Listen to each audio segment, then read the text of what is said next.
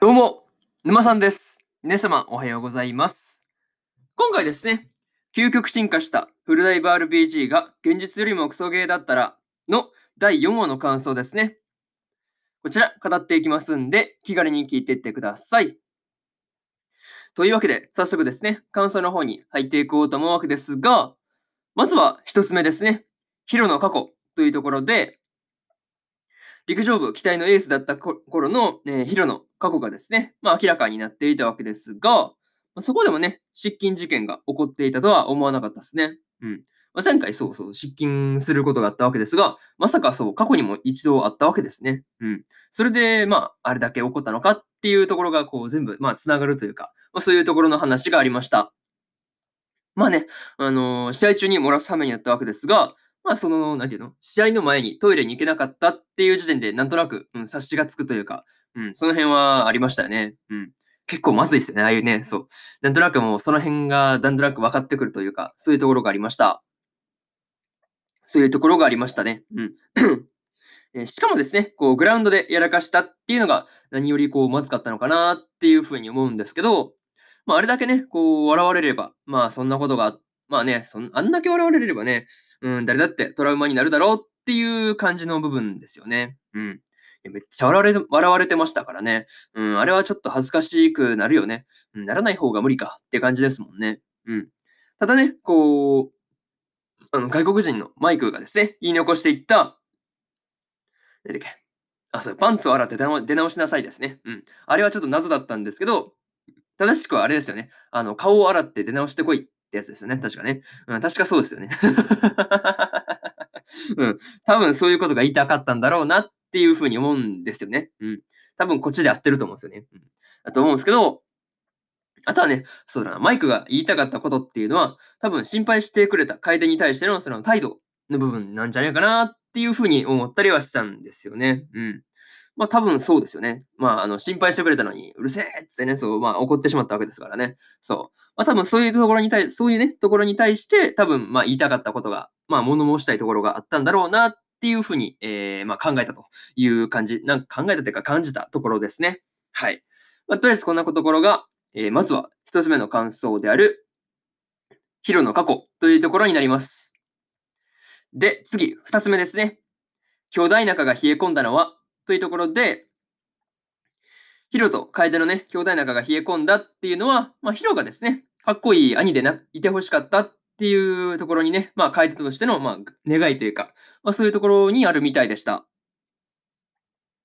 あ、ヒロがね、こう、まあ、やらかしてしまった陸上の試合の時もですね、こう、楓がね、まあ、友達を連れてきたりしてたんで、まあ、ヒロがね、こう、陸上の試合で、まあ、やらかしてしまったことを、まあ、学校でもね、友達とかに言われたりしてないかなとかね、まあ、なんか、うんなんか言われてそうな気がするんですよね。うん。まあ、お前の兄ちゃんどうだこうだら、みたいなね、うん、こと言われたりするのかなとかね、まあ、そういうところが、まあ、ありそうな気がしたなっていう話と、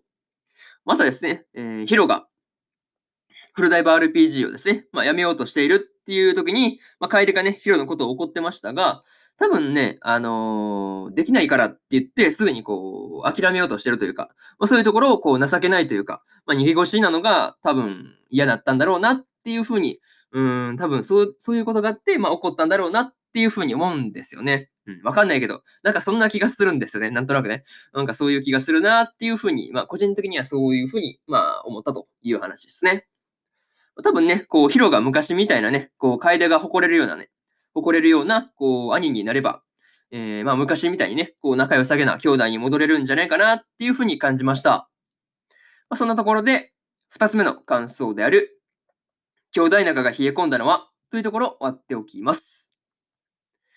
で、次、三つ目ですね。攻略サイトというところで、ヒロがですね、レオナにフルダイブ RPG を返品しにね、えー店に行ったところで、えー唯一の攻略者である、えーカムイが作った攻略サイトを見ることになってました。まあね、うん、その攻略サイトを見に来たのにね、うん、攻略サイトを見ないとゲームもできないのかみたいなね、うん、感じでもうボロックソに言われるんですよね。そう。いやもうそんなの誰も見る気失せるって思うんですよね。いやもうそんな攻略サイトだったら絶対見ねえ って思いますもんね。そう。いや、誰が見るかって感じですもんね。うん、そんだけ罵倒されれば誰も見る気しねえわっていう話で、まあ、とはいえね、まあ、攻略方法とかはね、まあ、ちゃんと、まあ、教えてくれてる部分もあったっていうのは、まあ良かったなっていうふうに思いましたね。ただね、やっぱ攻略方法に共通してるのは、やっぱ体を鍛えて、こう、プレイヤー自身が強くなるしかないというね。そこがまあ再確認、再確認ね。再確認できたっていうわけなんですけど、まあね、あの、ゲームをクリアするために筋トレするとかね、うん、多分やってられるかってなると思うんですよね。そう。多分そういうことになりそうな感じがするんですよね。だからこう、加速ゲーになったのかなみたいなね。うん、そういうところを、まあいろいろと思ったりしました。うん。いや、絶対そうですよね。いや、もう絶対途中でめんどくさくなってやめるやつですよね。そう。いや、なんでゲームをクリアするために筋トレせなあかんねんみたいなね、うん、感じになると思うんですよ。うん。だからそういう感じになってやめたんだろうなっていう人が多いやろ、多いですよね、絶対ね。なんかそういうところ、そういうところね、まあ思うところがありましたっていう話と、あとはそうですね。武器がね、こう、あの、最初のスタート地点の部屋にあったっていうのがね、まあびっくりしたんですけど、まあ、それは多分分かったっていうのはね、大収穫ですよね。多分、そのカムイの攻略サイトを見た中で一番の収穫って言ったらそこですよね。いや、武器どない進んねんみたいなこと思ってたら、武器ちゃんと部屋にあったんかいっていうね。うん、そういうところがね、分かっただけでも十分良かったなっていうふうに思ったりしました。うん。まあ、多分、まあね、武器いつ取りに行くのか分かんないですけど、まあ、そこに武器があると分かっただけで良かったのかなっていうふうに思うところですね。はい。まあ、これが3つ目の感想である攻略サイトというところになります。で、最後にというパートに入っていくんですが、今回ですね、ヒロが陸上部時代の頃に、まあ、やらかしてしまったことの、まあ、話が、まあ、序盤に、序盤というか最初の方に出てきていたわけですが、まあ、そのことをね、まあ、思い出してから、まあ、その思い出したことによって、まあ、前回ね、こう、ゲームをやめるっていうほどに、まあね、それ、あげく笑われてましたからね、状況が前まあ、今回の、あの、まあ、陸上部の頃に、まあ、やられたことと、まあ、同じっていうところで、まあ、起こってしま、起こったしま、まあ、しまったというか、まあ、起こったんだろうなっていうふうに、まあ、あの、まあ、そういうところが繋がってきた感じだったんですよね。まあ、にしてもね、こう、そういうところもあったし、まあ、そういうところとかね、ですね、あとはそうだな。ああ、そうそう。レオナがね、こう、結婚を前提としたお付き合いの話をね、まあ、ヒロにしていたわけですが、まあ、そこまでね、こう、疑惑への攻略にこだわるっていう理由ですよね。まあ、そこがちょっとわからないんで、まだまだ気になる、気になるところという感じですね。またですね、えー、ヒロが出勤したね、シーツを持って帰るミザリさが面白かったんですけど、あの、次に登場するときはどうなるやら、どうなることやらって感じですよね。うん。まあ、次どういうタイミングで登場するのか全然わからないんですけど、うん。まあ、仲間になってくれればね、うん、強そうな感じはするんですけどね、うん、なかなかそういうわけにもいかなさそうっていうのが、まあ、うん、印象としてあるかなっていう感じですね。うん。まあ、果たしてね、次回の話がどんな感じになるのかっていうのが、まあ、今から楽しみにしてようかなっていうふうに思ってます。はい。まあね、えー、そんな感じで、えー、今回の究極進化したフルダイバー RPG が現実よりもクソゲーだったら、クソゲーだったらの第4話の感想ですね。こちら終わっておきます。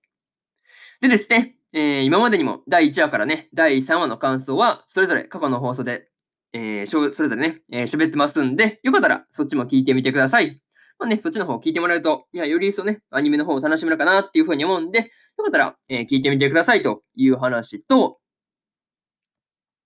今日はね、他にも2本更新しておりまして、スーパーカブの第 ,6 第5話の感想と、髭を剃る、そして女子そして女子高生を拾うの第5話の感想ですね。この2本更新してますんで、よかったらこっちの2本も聞いてみてくださいという話と、えー、明日はですね、3本更新する予定でして、えー、焼くならマグカップもの5話の感想と、フルーツバスケットザ・ファイナルの第5話の感想、